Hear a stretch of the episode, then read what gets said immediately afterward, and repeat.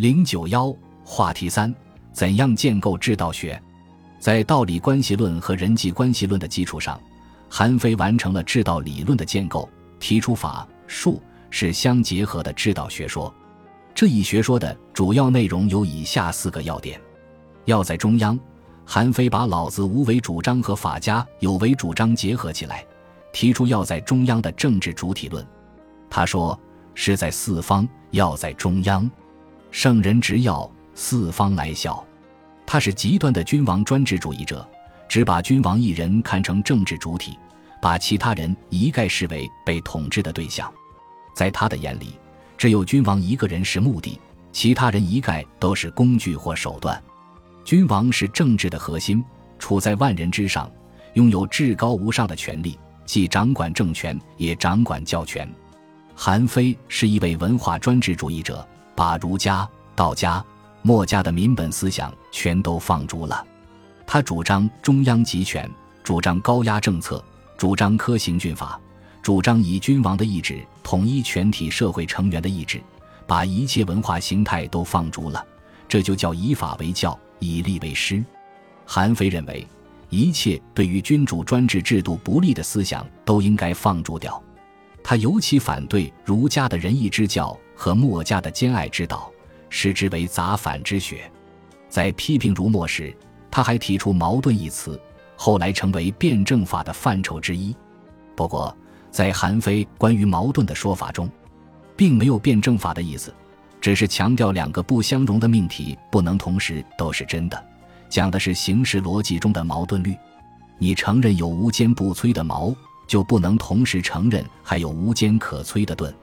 这种矛盾，说是他反对杂反之学的思想工具。以法为本，韩非认为，君王统治万民的唯一工具就是法治，抓住了法，才是抓住了根本。他强调，治国的关键在于把握不务德而务法的原则，用法规范人们的行为，有如木匠用工具把木材加工成圆柱体。他说：“夫圣人之治国，不是人之为无善也。”而用其不得为非也，故有术之君不随释然之善而行必然之道。在大争之时，君王除了选择法治之外，没有其他选择。韩非所说的法，就是一方绝对服从另一方，使社会形成等级秩序。臣是君，子是父，妻是夫，三者顺则天下治，三者逆则天下乱，此天下之常道也。他把君权。父权、夫权看成根本大法，韩非认为法应该公开化，法者县令助于官府，刑罚必于民心，执法的尺度应该是一致的，不能因人而异。执法者应当做到法不阿贵，绳不挠曲，行过不避大臣，赏善不畏匹夫。除了君王之外，在法的面前人人平等。法术二柄，韩非认为。君王除了有法作为统治工具外，还应当有术作为统治手段。法和术是君王不可或缺的二柄。他说：“术者，因能而受官，循名而择时，操生杀之柄，克群臣之能者也。此人主之所执也。法是用来对付万民的，术是用来对付群臣的。君王只有管住群臣，才能管住万民，所以术也十分重要。”法是公开的，应当是人人都知道；而术则是保密的，只有君王自己知道。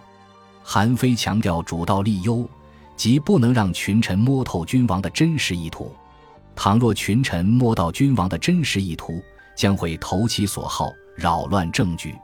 君王必须有一套权术，考核群臣的政绩，赏勤罚懒，提防大臣、公子、后妃、宦官等人的篡权图谋。在中国古代社会中，皇帝设立告密制度、监察制度、弹劾制度，乃至建立东西厂、锦衣卫之类的特务组织，都是术在实际政治生活中的应用。报法处事，韩非指出，君王仅仅掌握了法术二柄并不够，还得营造君王至尊的政治氛围，这就是事。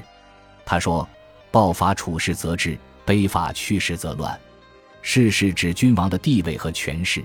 就是君王凌驾于群臣万民之上的那种威严，是乃是实行法和术必不可少的前提。韩非打比方说：“千钧的船则浮，锱铢失船则沉。非千钧轻而锱铢重，有事与无事也。以船为事，即便千钧重物可以运行在水面上；无船为事，轻如锱铢的物件也得沉入水中。对于君王来说是很重要。倘若失掉了事，即便像尧那样的明君，连三个人都管不了。”韩非最后的结论是：法术是此不可一无，皆帝王之具也。在中国古代社会中，见皇帝要行三拜九叩之礼，其实就是造势的具体做法。韩非提出法术是相结合的法治理论，对于君王的统治之术做了非常透辟的分析和概括，是一种适合古代社会需要的制度设计。它的法治理论是一种中央集权主义理论，它设计的体制是君主专制主义制度。在先秦时期这一中国哲学起步阶段，大多数哲学家都有很强的政治哲学情节。中国早期哲学家没有像古希腊哲学家那样选择自然哲学的道路，一下子就把天人关系问题引到治乱问题上。他们最为关注的实际问题。就是如何消除诸侯纷争的政治乱局，建立起高效的、统一的中央集权的大帝国。他们希望找到一条天下归一之路，使当时的中国从天下大乱转为天下大治，重新建立社会秩序。先秦哲学家研究天人关系问题，主要还是着眼于人以及由人组成的社会。对于社会来说，就是一个如何转乱为治的问题。先秦哲学家普遍认为，他们所处的时代是一个乱世，如何摆脱乱世，走向治世，自然成为他们最为关切的一个非常现实的政治问题。黑格尔说过：“哲学就像是只猫头鹰，只有在夜幕的时候才起飞。”中国哲学这只猫头鹰也是在夜幕时候起飞的，即在中国社会的转型时期出现的。